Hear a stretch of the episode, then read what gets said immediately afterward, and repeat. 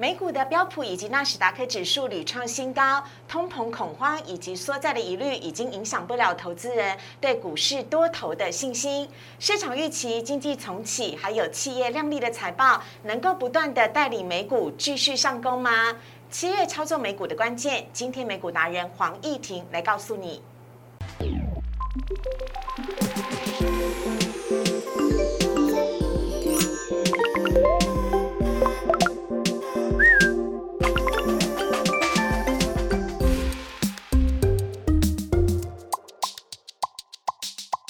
股市爱炒店标股在里面，大家好，我是主持人施伟。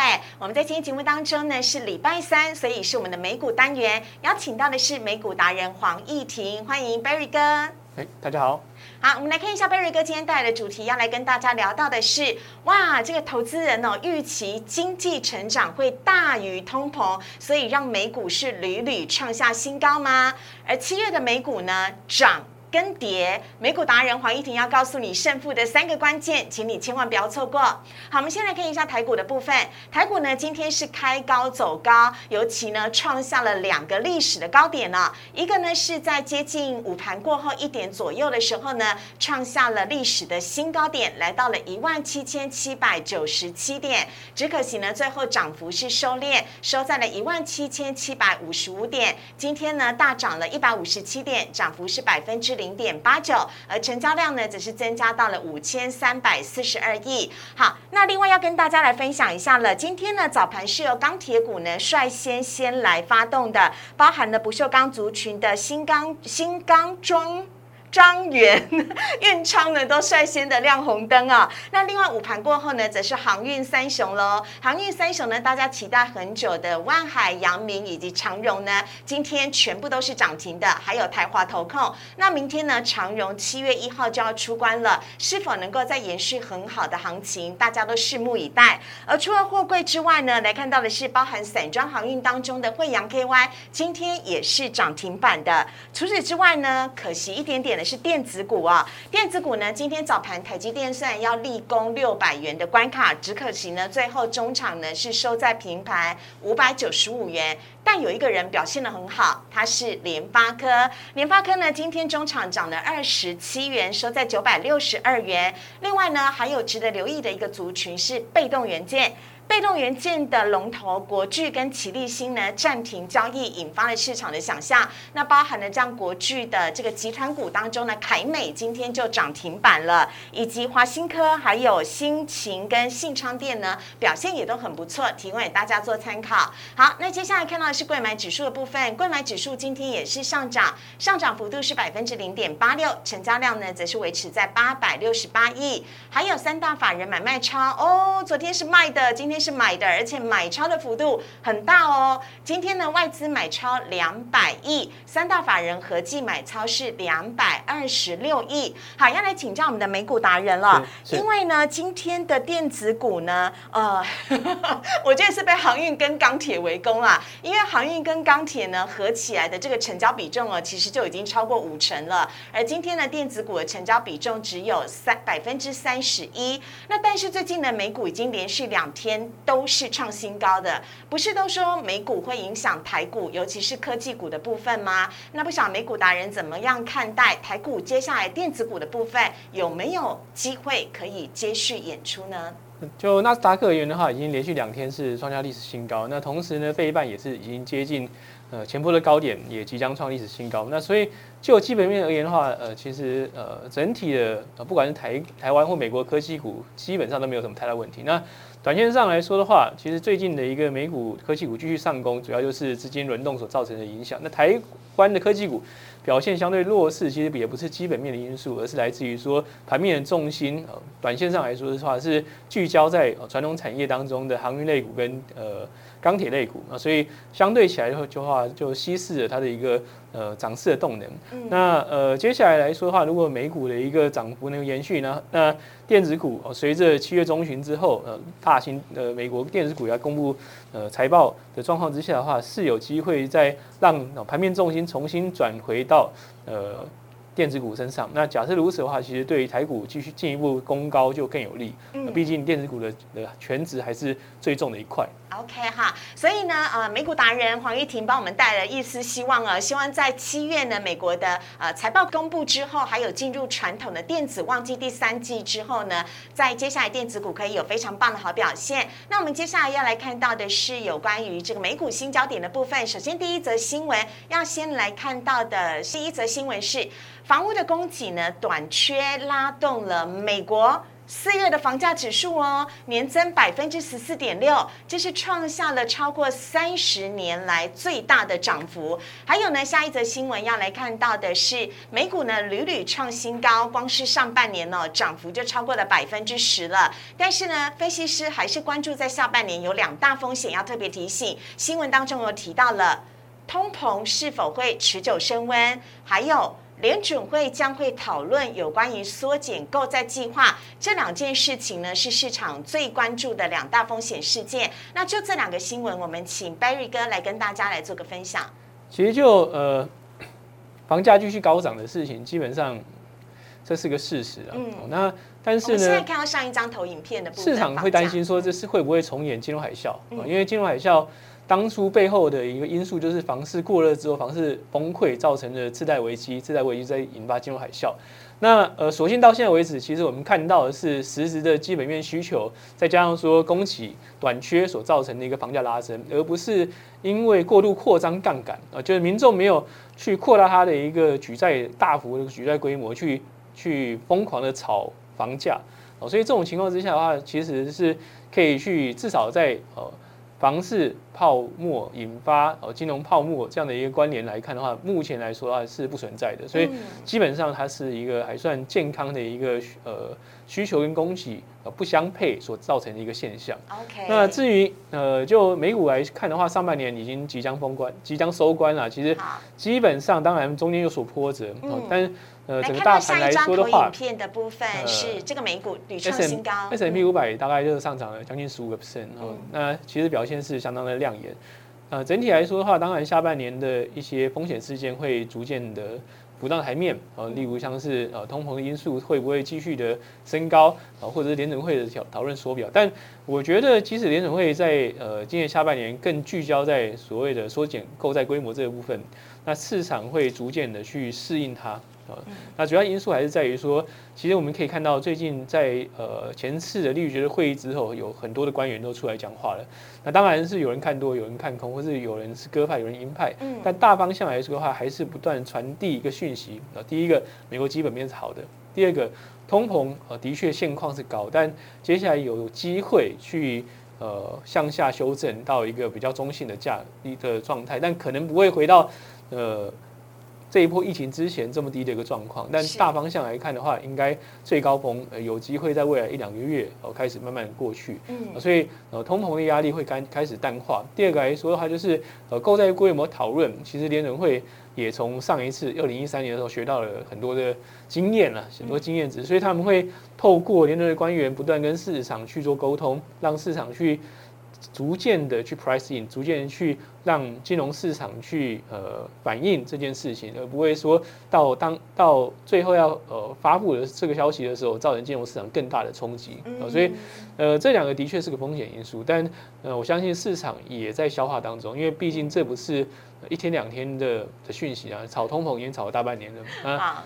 那缩减 QE 的话，事实上也应该会在预期当中。OK，好，这是呢美股达人带来的美股焦点的部分。接下来来看到我们今天的专题了，要来告诉大家了，七月的美股到底是会涨还是跌呢？胜负的三个关键是什么？会不会影响到台股？我们先稍微休息一下，等我回来的时候请教黄义婷。请上网搜寻股市热炒店，按赞、订阅、分享，开启小铃铛。哪些股票会涨？哪些股票会跌？独家标股在哪里？股市热炒店告诉你。最近美股指数屡创新高，让台湾的投资人好开心，因为希望呢台股也可以跟着美股一样有很亮眼的成绩啊。来看到今天美股达人黄义婷带的主题，哎呀，七月份的美股到底是会涨还是会跌呢？胜负的三个关键是什么？赶快让我们台湾的投资朋友先来事先跟着做布局。有请我们的美股达人黄义婷。那我们先呃帮大家回顾一下，就六月十六号的联合利率决策会议，这其实是。呃，决定短期信心的一个最重要的因素。嗯，那。呃，哎，这边我要先插嘴一下，要赞美一下我们的美股达人，因为那一天我们在讲有关于六月十六号联准会的利率决策会议的时候，我们录的时候啊，它是凌晨才会公布。那时候我们节目当中呢，其实就有点透露出应该会是一个鹰派的讯息。是是是。但是 但是你知道吗？这种事情也像那个大乐透要开奖，你总是要等到开奖那一刻才会知道。所以呢，一定要帮我们的美股达人多多的鼓掌一下，好不好？下面朋友呢，帮我们按赞，然后送。上爱心啊，因为呢真的很厉害，美股达人预测的很准。那那一天的利率决策会议，我们请 Barry 哥来帮我们做一下回顾跟摘要。其实就做一个很快速的回顾。那毕竟已经是呃发布一段时间了。那重点第一个呃就是利率决利利率政策并没有改变，就是维持零到零点二五的目标区间跟 QE 的规模其实是不变的。嗯。第二个来说的话，它有上调两个东西，哦上调了呃隔夜逆回购利率跟超额准备金率。是。那呃，当然，市场有些人会解读成这是做未来的一个呃回收资金的准备，但呃，其实这一部分啊，特别是在上调隔夜逆回购利率这一块，那其实就我的解读来说啊，是因为市场的腐烂的资金太多了。嗯。那呃，在发布呃利率决会的结论之前，其实呃连续大概有两周的时间，都有非常巨额的呃。金额呃透过呃逆回购去回流到呃回联准会的体系当中，那上调之后其实更大，每天大概就是七千亿美金到八千亿美金，甚至更高一个水准。那显示说之前放出这么多的一个呃超额的资金之后，现在有回收的一个必要性存在。那呃基本上就是反映了一个呃短线上呃市场充斥太多钱的一个结果了。其实呃是不是会影响到后续联准会的一个？的决策或是政策，其实还有待讨论。但大方向而言的话，联储会已经开始在做一些呃调整货币政策的一个暗示。OK，好。呃，就经济层面来说的话，呃，预期经济增长率七个 percent 非常高，明年还有三点三个 percent。那呃，今年的失业率到年底呢，可以到四点五个 percent。其实四点五啊，大致上就是开始接近充分就业。明年底到三点八哦，照长期的经验来看，这其实就已经达到充分就业的目标。好。呃，大方向来看的话，还是美国经济的确是非常亮眼。那通膨部分的话呢，是有上调，三月份的预期是二点四，这次呃直接上调一个 percent 到三点四。核心的部分的话是二点二上到三个 percent 啊，所以短期至少在今年，应该我们都还是会充斥在一个通膨的环境当中了。但呃，长远来看的话，其实就呃发布这个呃结论之后，其实整体的一个金融市场的。反应，待会再跟大家报告。那后续还有几点？那第一个，呃，就是针对 Q E 的部分啊，这一次联准会主席说会中有拿出来做讨论，但就只是讨论而已。那 talking about talking about 好，但呃，下一次会议有可能会针对实质性的进程去做一个判断跟结论。哦，所以下一次也就是七月底这一次，呃，会是相当关键。嗯，那点阵图的部分其实是市场最关心的一块。是。哦，那点阵图部分呢？十三位官员认为说，二零二三年底之前至少升息一次，上一次是七位，所以更多的联合官员认为，呃，二零二三年底之前就会升息，呃，至少一次。那十一位官员呢，认为是，呃，二零二三年底之前至少升息两次，啊，那有七位官员认为明年底之前就会升息，那前一次是四次，但是就利率市场的呃反应来说的话，其实利率期货的市场。比这个预期来的更激进，哦，更激进，也就是说，市场有已经开始去预期联准会会提早升息，哦，当当然对大的一个呃资产类别，例如像是美股美债，其实并没有出现一个致命性的冲击。那下张图给大家看一下，就是在决策会议之后，就是这框框框起来部分呢，其实就是一个呃。值得大家做讨论的哦。第一个来紫色这条线呢，是美国两年期公债殖率还是维持在继续哦向上攀高，当然有波折，但大方向来说还是维持哦继续往上走阳的一个趋势。是啊，那这反映的是市场开始去那反应或是开始 price in 哦定价，所以联准会可能会去做呃提早升息的动作出现，但是就长期利率部分的话，不升反降啊。当天公布之后有到一点七、一点六，但是现在大概是一点四八到一点四九。讲的是十年期公债值利率那个，就今年三月的时候被讨论最多的地方。那现在大概一点四八，那为什么呢？反而会下来呢？其实是呃市场的预期或市场的判断是联准会。呃，将会针对通膨呃去提早去做干预市场的动作，啊，去压第一压抑长期通膨，所以反而长债利率是往下走低，那或是至少持平啊，但短债利率呢，因为反反映联储会可能的一个货币政策调整而出现攀高的一个现象，那反映在股市也出现一个两相。呃，两相呃两样情啦，啊，当然就是道琼跟纳斯达克其实这段时间都是普遍是走高的，但可以看得出来，就是道琼创新，呃，道琼没有创新高，但纳斯达克创新高，显示说资金的水。呃，风向又开始出现转变，也就是说，呃，长债值率走低的话，其实对于科技股、对于成长股是相对有利。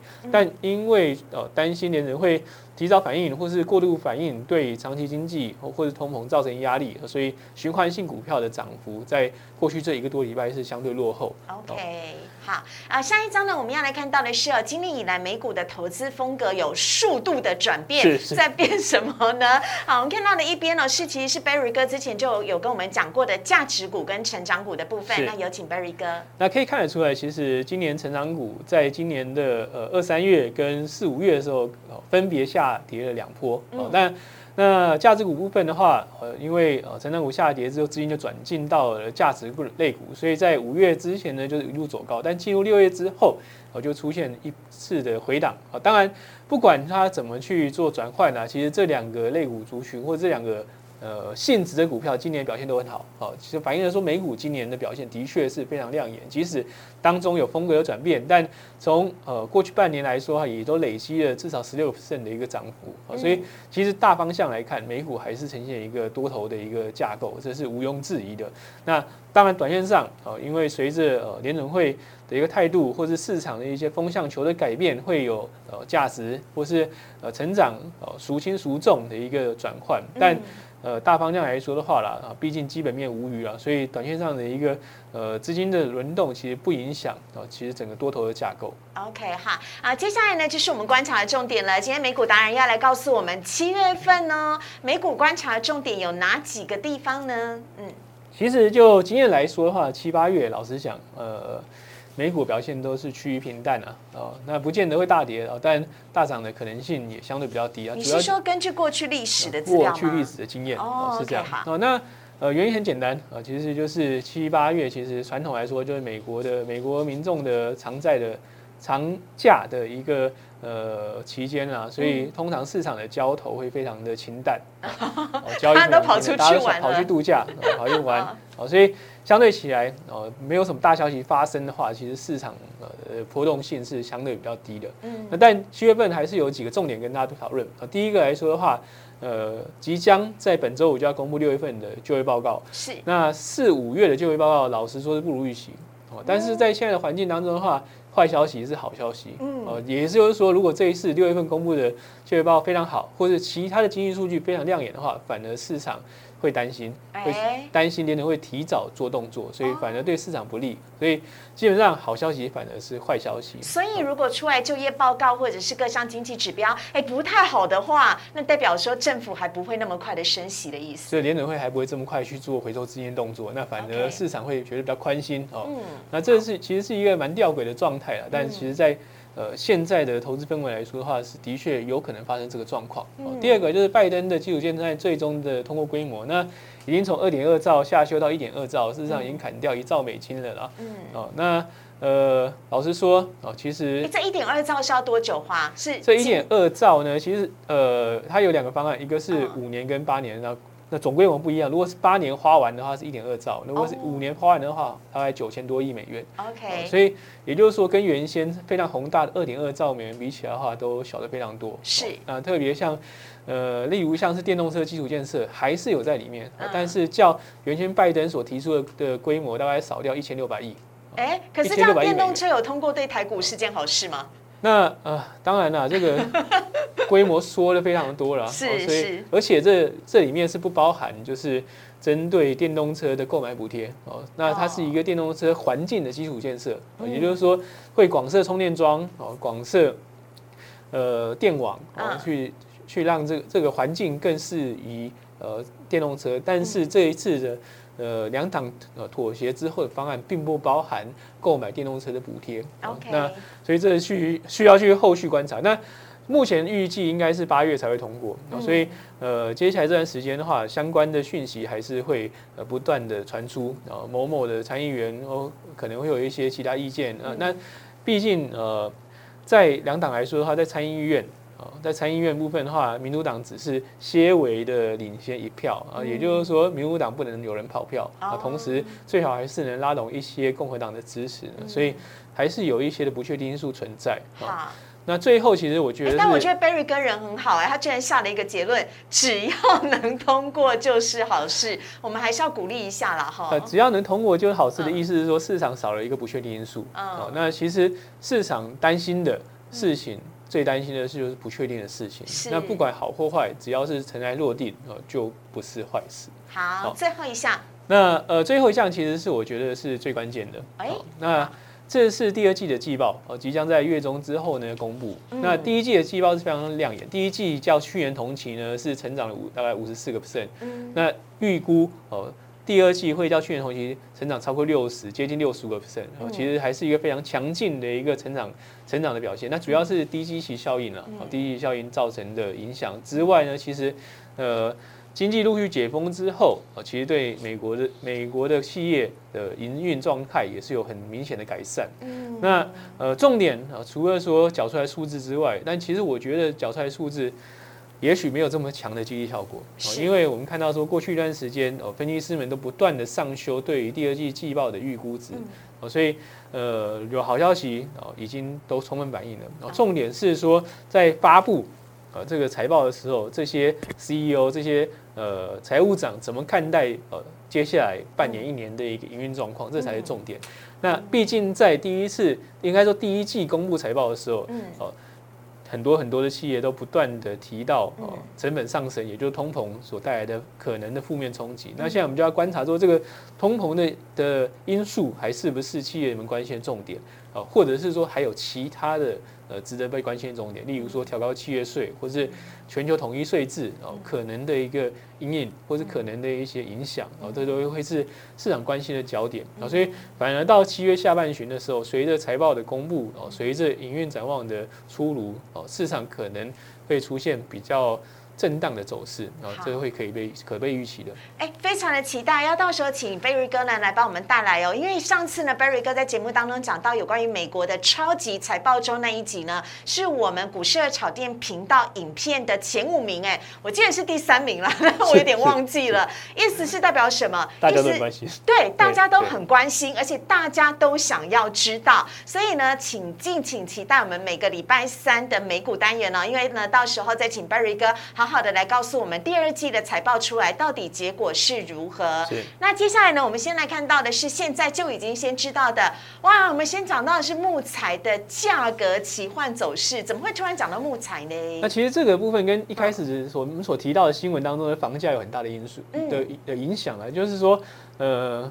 美国，大家如果有去过美国的话，会发现说他们很多人都是住平房嘛，嗯，呃，在郊区，特别郊区都是住那种两层楼的平房为主，那其实都是木造的，嗯，那今年呢，就发生一个很奇特的一个循环啦，也就是说，房屋的需求很强哦，但是木材的供给其实相对有限，嗯，那那一开始开工量，房屋的开工量很大啊，所以造成的需求很强，但是供给有限状况之下呢，造成哦木头价格哦木材价格哦。大幅的上扬，嗯，但，呃，从相对低点，我就去年中的相对低点哦，到大概五百多块，一路冲到一千六以上，哦，但不过五月份之后呢，这个价格腰斩，从一千六砍回了八百，那因素这个因素在于说，哦，看到了哦木材价格涨了那么多之后呢，其实很多建商不盖房子了，暂时就不盖了，虽然太贵了啦，盖一个房子太贵了，建材也太贵，买不起。对，虽然说其实买房的需求还是存在哦，但是呃。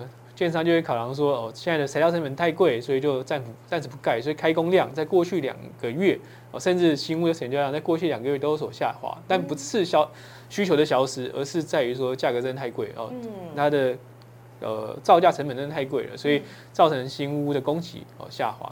但同在此同时呢，也造成了就是木材的需求。突然间就就不见，所以它从高点就马上摔到一半。那下面这张图呢，其实就是木材呃 ETF，其实是木材股的 ETF。其实也可以看到，这些五六月份之后也出现很大的一波回档。哦，那现在大概就是跌破月线，哦，在寻找季线支撑的一个状况。所以告诉我们说，其实今年呃。很多的投资题材都来自于涨价题材，嗯，但我们也要提防，这涨价不能涨太过啊，涨太过之后呢，怕没有人买，没人买之后价格就回来，价格回来之后呢，就影响到个股的表现，嗯，所以这只是一个呃，当做范例也好，或是当做呃一个给大家提醒了，就是说大家在看所谓涨价题材的时候，是。当然会。呃，短线上会有呃激励股价的效果，但是实质上我们还是要去观察一段时间，看看终端的需求会不会因为短幅短线的涨价幅度太大哦，造成终端需求的消失或者停滞，那这需要去提防。好，哎，这太棒了。下一个呢，我们看到的是呢，用油的旺季即将来了。这当然指的是北半球啦，因为南半球就不一样了。北半球的五月到九月其实是用油的旺季哦。那现在油价的走势是强劲的，怎么说呢？有请 Berry 哥。那油价其实从去年一度是很惨烈啊，啊，一度是出现负的交割价格哦。那现在来说的话，就涨回了七十二三块。那当然呢。这两天有一些波动，但是还是在七十三块附近游走，其实是呃非常非常强的一个油价表现。那主要反映的的一件事呢，其实是需求非常强。嗯，那以美国为例，因为美国毕竟还是全球前两大的一个原油消耗国嘛。嗯，那美国这几周所公布的原油库存下降的幅度，其实都高于预期，也就是说用油的速度很快。嗯，甚至呢，他们最大的原油的呃呃。仓储中心啊，库欣啊，一度是有空巢状态，就是所有的库存都 用光光了。对对对对。那呃，很大一个因素还是在于说，美国即将要呃经济大解放，那甚至呃希望七月四号能够做更全面的一个经济解封的动作。那我们也看到说，各州呃陆续解封之后呢，一些旅游知名旅游景点都出现呃。人爆棚的一个状况，对，然后再加上说七八月传统就是美国的一个出游旺季，那所以开车出游的需求会非常非常的强劲，这也也会带动整个用油需求的一个一个提进一步的提升啊，所以油价也许呃呃未来这几天会传出消息，就是 OPEC 可能会针对油价的呃应该说呢国际原油的一个生产可能会有增产动作，但应该在增产的幅度不会比。呃，需求增加幅度来的大，所以基本上油价应该还是相对有撑。在此同时呢，也会对能源价格出现哦相当的支撑。我可以看到说，这是全球能源的 ETF。那为什么选哦全球能源呢？其实是因为呃，这是我们今天节目中最后压轴要分享给大家这个全球能源的 ETF。哦，是。嗯。那主要的因素还是在于说，呃，其实能源商不是只有美国有能源商了，很多大型能源商也挂在欧陆，或是或是在英国，甚至在英国，例如像 BP 就在英国。哦，所以呃，基本上呃，看能源这个市场，其实如果只局限在美国的话，会有点太呃太狭隘，所以我们会建议投资人看能源市场。的投资的话，可以由全球角度来看。那在 i 血的话，其实挂在美股当中了。那呃，可以看到说，今年以来它的表现非常强劲。那短线上哦，随着油价呃攻高之后呢，有出现高档震荡一个状况。在大方向来说，还是呃力守在短期的。季线之短线的季线，呃，季线月线之上。那同一时间呢，其实用油高峰即将到来了。那再再加上说第二季，呃的一个能源股的一个呃成长的预期是非常的亮眼啊，所以基本上如果有回档的话啊，其实是可以去做留意的。那大方向来说啊，当然前面所提到七月份也许交投不会太热络，对，但整体来说的话，其实美股基本面还是非常的强。那联储会即使会做。呃，货币真的调整期，呃，应该也是会充分沟通之后做比较缓和性的调整，不会是非常猛烈的去回流资金啊。所以基本上，呃，美股应该还是会相对有成。短线上，七八月在交投比较清淡的时候，万一有个风险调动造成股市下跌，应该是可以去做增加部位或是一个调整呃部位啊，甚至是做反向加码的一个呃不错的机会点。嗯。好，哎，其实今天节目最重要的就是这两分钟 Berry 哥的提醒了，希望大家有听到喽。好，如果你喜欢我们股市的炒店的话呢，喜欢今天黄义婷美股达人带来的内容，请大家呢可以订阅我们股市的炒店的频道，请帮我们订阅、按赞以及分享跟开启小铃铛。有任何的问题呢，都可以在我们的留言区留言，请教我们的美股达人黄义婷。我们超级期待哦，下一次超级财报周第二季的到来。我们在今天节目当中也非常谢谢 Berry 哥。谢谢，拜拜。谢谢，谢谢大家，拜拜。